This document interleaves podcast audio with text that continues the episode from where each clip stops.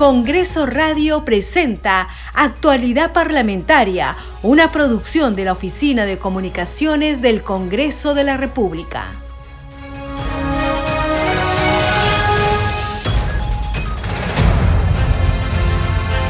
Faltan 19 días para el bicentenario del Congreso de la República, 200 años construyendo democracia.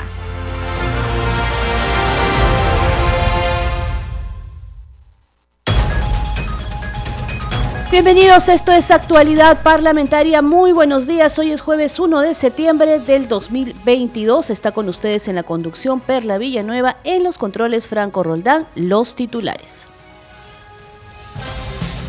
La representación nacional sesionará hoy a partir del mediodía para debatir proyectos de interés nacional.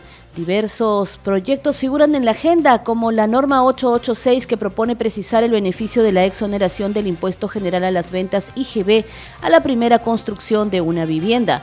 Además, el proyecto de ley 1431 por el que se propone modificar el decreto legislativo 1440, decreto legislativo del Sistema Nacional de Presupuesto Público, con la finalidad de fortalecer la rendición de cuentas y transparencia presupuestal, entre otros. La Comisión de Ética aprobó por unanimidad el informe final que recomienda al Pleno del Congreso suspender por 120 días al legislador Freddy Díaz Bonao tras ser acusado de agresión sexual por una trabajadora de su despacho. Dicho informe será visto en el Pleno que se convocará para el miércoles o jueves de la próxima semana, según el acuerdo de la Junta de Portavoces. La Comisión de Ética Parlamentaria aprobó la moción de orden del día para solicitar al Pleno facultades para investigar la existencia de una presunta organización criminal familiar en Palacio de Gobierno. Y la presidenta del Congreso, Lady Camones, recibió en la víspera a la titular del Poder Judicial, Elvia Barrios Alvarado, en Palacio Legislativo, para sostener una reunión de coordinación en relación a la Ley General de Presupuesto 2023 que deberá aprobar el Congreso.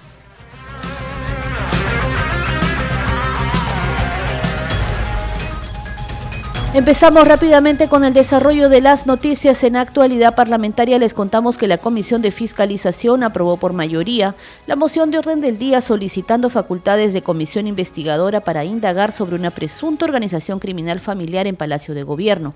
El presidente de ese grupo dictaminador, Héctor Ventura Ángel, solicitó que el tema se debata en el Pleno este viernes 2 de septiembre. Aquí el informe de nuestro compañero Carlos Alvarado. La Comisión de Fiscalización aprobó solicitar al Pleno del Congreso facultades especiales para investigar una presunta organización criminal familiar que existiría en Palacio de Gobierno.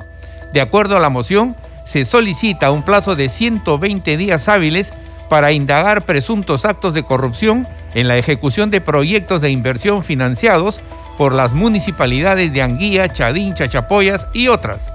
Moción de orden del día el Congreso de la República acuerda otorgar facultades de comisión investigadora a la Comisión de Fiscalización y Contraloría para investigar presuntos delitos de corrupción en la ejecución de los proyectos de inversión financiados por la Municipalidad de Enguía, Chachapoyas, Chadín y otros, así como los financiados por el Ministerio de Vivienda al amparo del decreto de urgencia número 102-2022 en el contexto de la actuación de una presunta organización criminal familiar dirigida desde Palacio de Gobierno, liderada por el presidente de la República, José Pedro Castillo Terrenos, así como la primera dama Lilia Ulcida Paredes Navarro, esposa del presidente de la República, Jennifer Paredes Navarro, hermana de la primera dama, ministros de Estado, altos funcionarios, alcaldes y empresarios, orientada a la adjudicación ilegal de obras. El plazo de investigación será de 120 días hábiles. Señor presidente, culminado el proceso de votación, se han obtenido 14 votos a favor, 3 en contra, 0 abstenciones. Conforme al resultado expuesto, la moción de orden del día ha sido aprobada por mayoría. El presidente de ese grupo de trabajo, Héctor Ventura, sugirió que su pedido debería debatirse en el pleno de este viernes 2 de septiembre.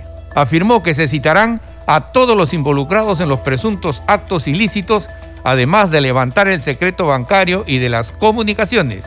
Estamos eh, solicitando ante el Pleno, el Pleno a la brevedad posible debería eh, poner en debate, en agenda para este viernes que es el Pleno del Congreso y eh, resultado de ello ya nosotros vamos a iniciar estas investigaciones eh, convocando a los que eh, serían responsables de esta organización criminal, como nosotros hemos venido anunciando ya semanas antes de que el, presidente de la República sería el cabecilla de esta organización criminal, seguido de su esposa, la primera dama Lida Paredes, eh, la cuñada o hija del, presidente, Jennifer Paredes, el, actual ministro Jainer Alvarado, el actual ministro de Transportes, que en su momento ha sido ministro de Vivienda.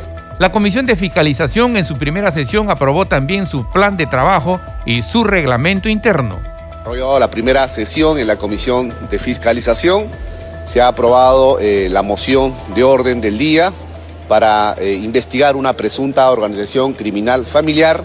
Asimismo, eh, se ha aprobado el plan de trabajo y el reglamento con el cual vamos a eh, desarrollar todas las sesiones en esta gestión 2022-2023. Así que también hemos atendido los pedidos de los señores congresistas para citar eh, a los eh, gobernadores regionales, a los alcaldes provinciales, distritales y también funcionarios que estén inmersos en presuntos actos ilícitos. Y es lo que hemos venido desarrollando durante todos estos meses en la Comisión de Fiscalización.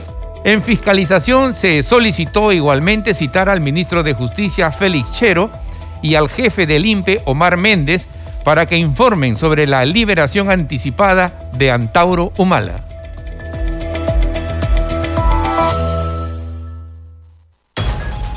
Y por su parte, el congresista del bloque magisterial Pasión Dávila pidió en la comisión de fiscalización citar a la fiscal de la Nación Patricia Benavides, al coronel Harvey Colchado y a los fiscales del equipo especial. Esto como parte de las pesquisas contra el presidente Pedro Castillo. El titular de ese grupo de trabajo, Héctor Ventura Ángel, informó que el Congreso de la República no interferirá en la labor del Ministerio Público. Nosotros, eh, desde el Congreso de la República, debemos eh, poner en consideración y ser enfáticos en mencionar de que no vamos a obstaculizar ninguna eh, investigación de índole jurisdiccional como la del Ministerio Público. Somos eh, respetuosos de la autonomía de poderes.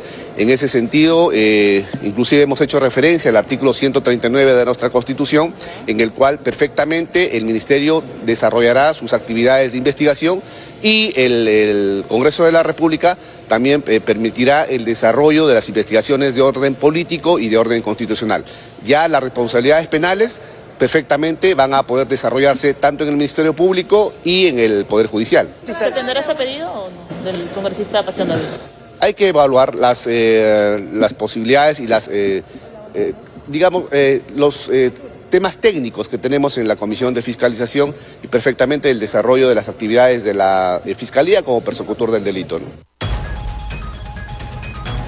Vamos a continuar actualizando la información parlamentaria porque hoy a partir del mediodía sesionará la representación nacional.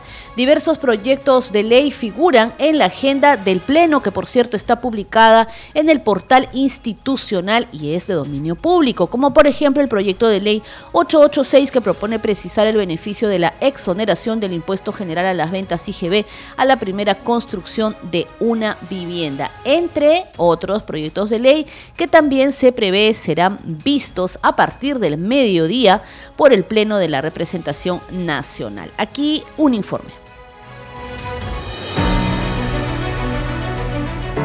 La presidenta del Congreso, Lady Camones, dispuso que el Pleno de la Representación Nacional sesione este jueves 1 de septiembre desde el mediodía y de manera presencial en el hemiciclo de sesiones. La citación a los congresistas se encuentra publicada en el portal institucional, al igual que la agenda del Pleno. En ella figuran diversos proyectos de ley de interés nacional, como el proyecto de ley 886, que propone precisar el beneficio de la exoneración del impuesto general a las ventas, IGB, a la primera construcción de una vivienda.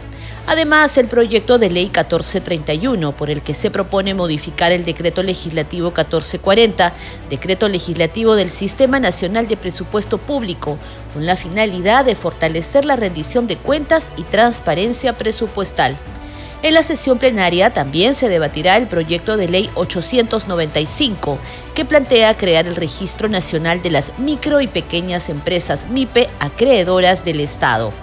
Otra propuesta de ley que figura en la agenda del Pleno es la que propone modificar la Ley 24656, Ley General de Comunidades Campesinas, para garantizar el derecho de posesión y propiedad comunal en los casos en que las parcelas sirvan para vivienda y sustento del comunero.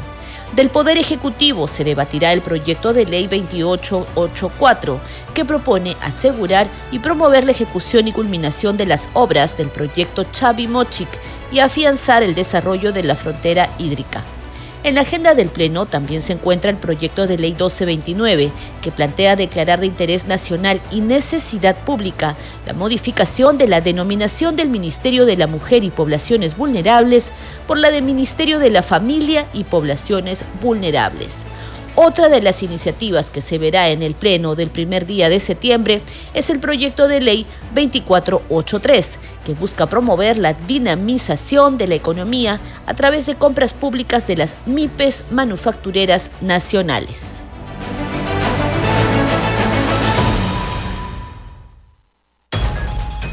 Así es, y por supuesto nosotros vamos a estar informando sobre todo lo que suceda en la jornada de la sesión plenaria del día de hoy, que como ya les hemos mencionado, se va a iniciar a partir de este mediodía. Vamos a continuar. Ahora les contamos que la presidenta del Congreso, Lady Camones, recibió en la víspera a la titular del Poder Judicial, Elvia Barrios Alvarado, en Palacio Legislativo, donde sostuvieron una reunión de coordinación. Al término del encuentro, la titular de la Corte Suprema de Justicia informó que la cita fue para coordinar con relación a algunas reformas importantes que considera deben tenerse en cuenta en la Ley General del Presupuesto 2020 que deberá aprobar el Congreso y que, por cierto, el Poder Ejecutivo va a sustentar mañana en una, en una nueva sesión plenaria que se realizará y que nosotros más adelante vamos a estar informando. Continuamos con más noticias. La Comisión de Ética Parlamentaria aprobó por unanimidad el informe final que recomienda al Pleno del Congreso suspender por 120 días al legislador Freddy Díaz Monago tras ser acusado de agresión sexual por una trabajadora de su despacho. La presidenta de la Comisión de Ética, Carol Paredes, adelantó que pedirá la realización de un pleno ético para debatir las sanciones ya aprobadas, aunque la Junta de Portavoces ya ha adelantado que este tema, el caso del congresista Freddy Díaz Bonao, se verá en una sesión plenaria que se convocará para el miércoles o jueves de la siguiente semana. Esto es un acuerdo de la Junta de Portavoces. Tenemos el informe de nuestro compañero Carlos Alvarado. La Comisión de Ética Parlamentaria aprobó por unanimidad recomendar la suspensión de 120 días al congresista Freddy Díaz Monao denunciado por violación sexual contra una trabajadora de su despacho. Fueron 15 votos a favor del informe final, 0 en contra y 0 abstenciones. Señores congresistas, tenemos 15 votos a favor del informe, ninguno en contra, ninguna abstención. En consecuencia, el informe ha sido aprobado por unanimidad. Muchísimas gracias, secretaria técnica. Se ha aprobado por unanimidad el informe final recaído en el expediente número 60-2022-2023 seguido contra el congresista Freddy Ronald Díaz Monago, que declara fundada la denuncia y recomienda al Pleno la suspensión en el ejercicio del cargo de 120 días y el descuento de sus saberes de 120 días de legislatura. La presidenta de la Comisión de Ética, Carol Paredes, adelantó que pedirá la realización de un pleno ético en el plazo más breve posible. Invocó a los integrantes de ese grupo de trabajo cumplir rápidamente con firmar el informe final aprobado. Señores congresistas, antes de concluir la sesión, queremos agradecerles por su disposición para haber participado en las sesiones extraordinarias que se han realizado para atender este proceso de la manera más célere posible, cuidando de respetar el debido proceso y también el derecho de defensa que tiene el congresista investigado. Les solicitamos procedan a la firma de este informe apenas nuestro equipo técnico se los haga llegar en el transcurso del día, toda vez que estamos solicitando se pueda llevar a cabo un pleno ético en el plazo más breve para que los procesos con propuestas de sanciones que ya han sido remitidos sean agendados en el pleno del Congreso. Según el informe final, quedó acreditado que Díaz Monago con su inconducta infringió el Código de Ética Parlamentaria, atentando contra la buena imagen y reputación de la institución congresal. Se ha acreditado que el denunciado bebió licor los días 26 y la madrugada del 27 de julio del 2022, según lo que él mismo ha señalado en la audiencia, al aceptar que lo hizo en las instalaciones del Congreso y en su propio despacho. La segunda, que se ha acreditado, conforme a la declaración de la abogada del denunciado, no contradicha por este, que el denunciado mantuvo una relación sexual con su trabajadora. La tercera, se ha acreditado que el congresista denunciado ha sido denunciado por delito contra la libertad sexual por su trabajadora, lo que ha meritado un proceso de investigación ante la Segunda Fiscalía Suprema Penal por el delito de violación sexual de persona en estado de inconsciencia o en la imposibilidad de resistir. Finalmente, señores congresistas, se ha acreditado que la inconducta ética del parlamentario Freddy Bonal Díaz Monago ha atentado contra la buena imagen y reputación de la institución parlamentaria. El documento señala que las acciones no propias de un parlamentario no pueden ser tomadas como un ejemplo de vocación de servicio al país, por lo que se recomendó la máxima sanción.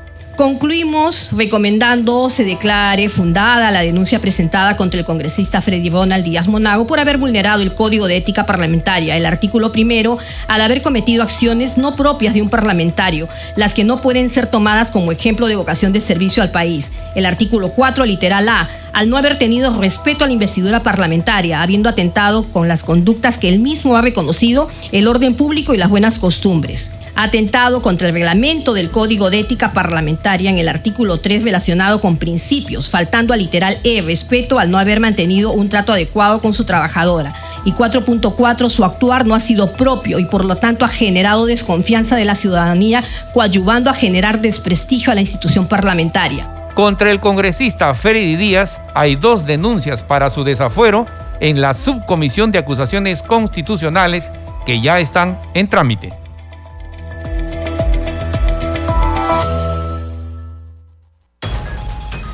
Así es, y vamos a continuar con más información porque mañana, viernes 2 de septiembre, también es un importante día, una jornada de mucho trabajo aquí en el Parlamento Nacional. Porque se inicia con la sustentación y luego será el debate de la ley de presupuesto público para el año 2023. En ese sentido, el presidente del Consejo de Ministros, Aníbal Torres, y el ministro de Economía, Curbuneo, llegarán al Pleno del Congreso para sustentar este proyecto de ley de presupuesto para el año 2023. Esta será una sesión extraordinaria presencial y se realizará desde las 10 de la mañana en el hemiciclo principal de sesiones, según señala la citación cursada a los parlamentarios por disposición de la titular del Poder Legislativo, Lady Camones. Durante la sesión, los representantes del Poder Ejecutivo sustentarán además los proyectos de ley de endeudamiento y de equilibrio financiero para el año fiscal 2023, en cumplimiento de lo dispuesto en el inciso C del artículo 81 del reglamento del Congreso. Tenemos el informe de nuestra compañera Mayra Alegría que nos cuenta en qué consiste y cómo se desarrolla esta sesión en la que se aprueba el presupuesto público cada año, en este caso del año fiscal 2023. El Poder Ejecutivo remitió el pasado viernes al Congreso de la República el proyecto de ley de presupuesto del sector público para el año fiscal 2023, el cual comprende los créditos presupuestarios máximos correspondientes a los pliegos presupuestales del Gobierno Nacional, los gobiernos regionales y los gobiernos locales e instancias descentralizadas conforme a la Constitución Política del Estado. Asimismo, y en cumplimiento de lo dispuesto por el reglamento del Congreso de la República, que establece que dentro de las 48 horas de presentados al Congreso los proyectos de ley de presupuesto, de endeudamiento y de equilibrio financiero, el presidente del Congreso convoca a una sesión extraordinaria destinada a la sustentación de las referidas iniciativas por el presidente del Consejo de Ministros y el ministro de Economía y Finanzas. Por ello, la presidenta del Congreso, Lady Camones, citó una sesión extraordinaria presencial del Pleno para este viernes 2 de septiembre del presente año. En tal sentido, el proceso que sigue la ley de presupuesto es el siguiente. Luego de que los titulares de la presidencia del Consejo de Ministros y el Ministerio de Economía sustentan los proyectos de ley de presupuesto, endeudamiento y equilibrio financiero, estos se publican en el diario oficial El Peruano y son derivados a la Comisión de Presupuesto. En sesiones públicas, la Comisión de Presupuesto elabora y aprueba los dictámenes correspondientes a los tres proyectos de ley mencionados, y luego son presentados ante la representación nacional en una sesión plenaria. La ley de presupuesto debe ser aprobada con el voto favorable de por lo menos la mitad más uno de los congresistas presentes y enviada al Poder Ejecutivo para su promulgación hasta el 30 de noviembre. Al concluir el debate, el presidente del Consejo de Ministros manifiesta en representación del Poder Ejecutivo su aceptación o disconformidad con el proyecto de ley de presupuesto. Si la autógrafa de ley no es remitida al Ejecutivo, hasta el 30 de noviembre entra en vigencia el proyecto de este, que es promulgado por decreto legislativo. Además, recuerda que en las sesiones del Pleno destinada a debatir la ley de presupuesto, los ministros de Estado y autoridades públicas con rango constitucional expondrán sus requerimientos presupuestales. Las intervenciones no excederán los 30 minutos por orador. Informó Mayra Alegría, Congreso Radio.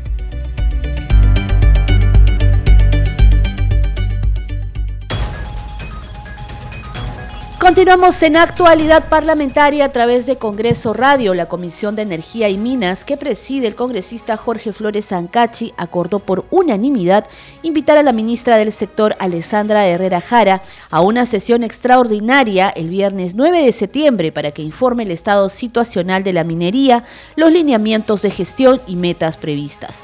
Del mismo modo, aprobaron por mayoría y por unanimidad, respectivamente, las propuestas de reglamento interno y plan de trabajo del Grupo Legislativo para el periodo anual de sesiones 2022-2023. Y a esta hora nos vamos en vivo a enlazar con la señal del canal de televisión del Congreso porque se encuentra sesionando en una mesa de trabajo denominada Sociedad Civil e Infancia la Comisión Especial Multipartidaria de Protección a la Infancia en el contexto de la emergencia sanitaria. Escuchemos. Entonces, no era una situación nueva, era una situación ya mucho más antigua, porque inclusive ya han habido inclusive sobre esta materia intervenciones de carácter, ¿no es cierto?, o por parte del Ministerio Público. Entonces, eh, esa situación era, no era, era recurrente, ¿no? Entonces, llamó muchísimo la atención. Esas han sido más o menos las, las cuatro líneas de trabajo que este, se ha estado adoptando por parte de la Comisión. Eh, se lo ponemos a consideración. En esta nueva etapa queremos entablar ya, no solo además de seguir con el trabajo de fiscalización, también tenemos que preocuparnos por la materia de cómo se está llevando a cabo el sistema, porque la congresista eh, ha presentado una iniciativa legislativa con la finalidad de declarar, ¿no es cierto?, este, en emergencia el Sistema Nacional de Protección a la Infancia. Eh, con la finalidad de que se pueda revertir ¿no cierto? las muchas, múltiples falencias que se tienen respecto al tema de riesgo y desprotección de los niños, niñas y adolescentes. Entonces en ese camino se está, entonces por eso es que también buscamos la manera de cómo también dotar ciertos niveles de recursos económicos al sistema. Por eso necesitábamos que ustedes, conocedores de la problemática de la infancia en el país, nos pudieran alcanzar a nosotros o conversar sobre el tema de cuál es la problemática, cómo es que ustedes han visto todo el tema del programa nacional a través del PENAYA en estos 10 últimos años, cuál es el balance que se pudiera sacar, ¿no es cierto?, de los 10 años del PENAYA y cuál más o menos es la perspectiva respecto a la política 2030 en materia de infancia. Estamos escuchando entonces la posición de los representantes del Ministerio de la Mujer sobre eh, este caso de protección a la infancia en esta mesa de trabajo. Vamos a regresar ahora con más noticias en actualidad parlamentaria para contarles que diversos aspectos legales aplicados por el Instituto Nacional Penitenciario en relación a la libertad de Antaurumala fueron expuestos ante la Comisión de Justicia y Derechos Humanos que preside el legislador Américo Gonza Castillo, quien conversó con Congreso Radio. Escuchemos parte de la entrevista. Sí, bueno, hoy día hemos estado inaugurando las sesiones. Han habido puntos controversiales. Eh, por un lado, la invitación al presidente del INPE y por otro lado, la invitación a algunos exfiscales. Eh, justamente ahí se dio el debate y un entrampamiento. Eh, porque algunos congresistas estaban de acuerdo o no estaban de acuerdo que se invite a los, a los exfiscales porque consideraban que sería una intromisión a la función fiscal Eh, se llevó a voto a través de cuestiones previas y se determinó que hoy día solamente se presentaba el, el doctor Omar Méndez, presidente del LIMPE, y para la segunda, las sesiones sucesivas, eh, se va a ver, tomar en cuenta la invitación a, los seis fiscales. ¿no?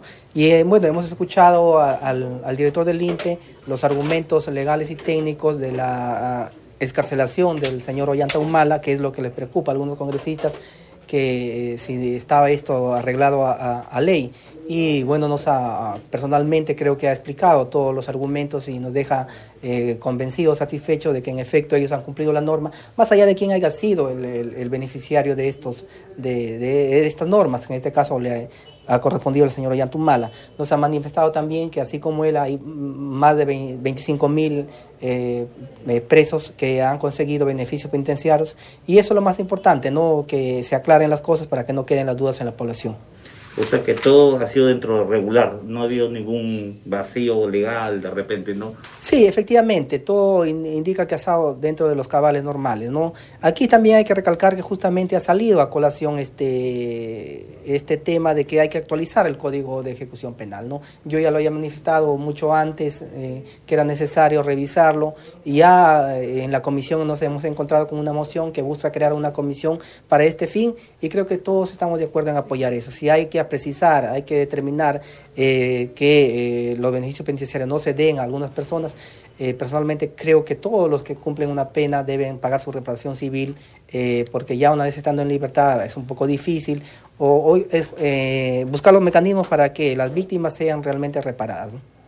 Respecto a los otros invitados, los fiscales que no pudieron entrar, ¿se les va a volver otra vez a citar o ¿En qué va a quedar este? este ¿Cuál era el motivo que se, se citaba? Sí, eh, hubo observaciones eh, respecto al, al, al, tema por el cual se le citaba. Creo que allí había que precisar, justamente tuvo también la congresista Kelly Portalatino que hizo las, las eh, invitaciones en su video momento. ya quedará en su prerrogativa si lo vuelve a citar con otro tenor que es lo que un poco se cuestionó acá en la comisión, más allá de que vengan o no, eso está claro, que todos los ciudadanos, autoridades o, ciudadanos comunes o en ejercicio de alguna función pueden y deben venir a la comisión, cualquiera sea, más allá de que sea la comisión de justicia. ¿Cuál, era la agenda? ¿Por qué era esta invitación a los fiscales? Ah, la agenda era, que, era para que digan si en las renuncias eh, que y los eh, desplazamientos que había hecho la fiscal de la Nación eran conforme a ley y si había algún cuestionamiento al respecto. ¿no? Eso, eso ha sido el meollo del asunto. Este programa se escucha en las regiones del país gracias a las siguientes emisoras.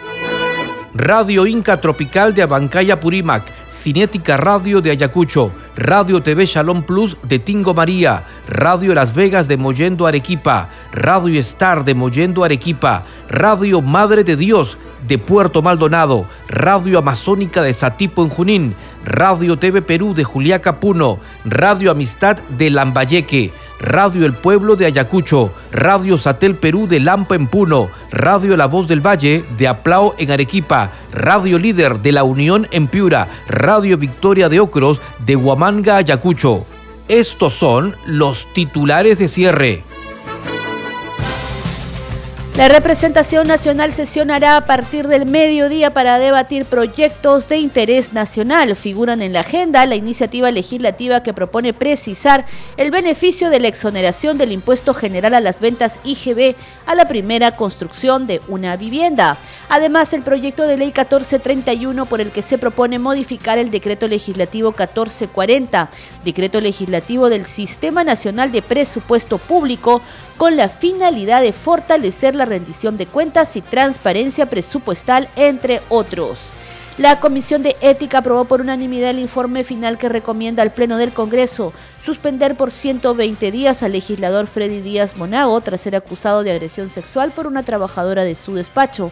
Dicho informe será visto en el Pleno que se convocará para el miércoles o jueves de la próxima semana según el acuerdo de la Junta de Portavoces. La Comisión de Fiscalización aprobó la moción de orden del día para solicitar al Pleno facultades para investigar la existencia de una presunta organización criminal familiar en Palacio de Gobierno. Y la presidenta del Congreso, Lady Camones, recibió en la víspera a la titular del Poder Judicial, Elvia Barrios Alvarado, en Palacio Legislativo, para sostener una reunión de coordinación en relación a la Ley General de Presupuesto 2023 que deberá aprobar el Congreso.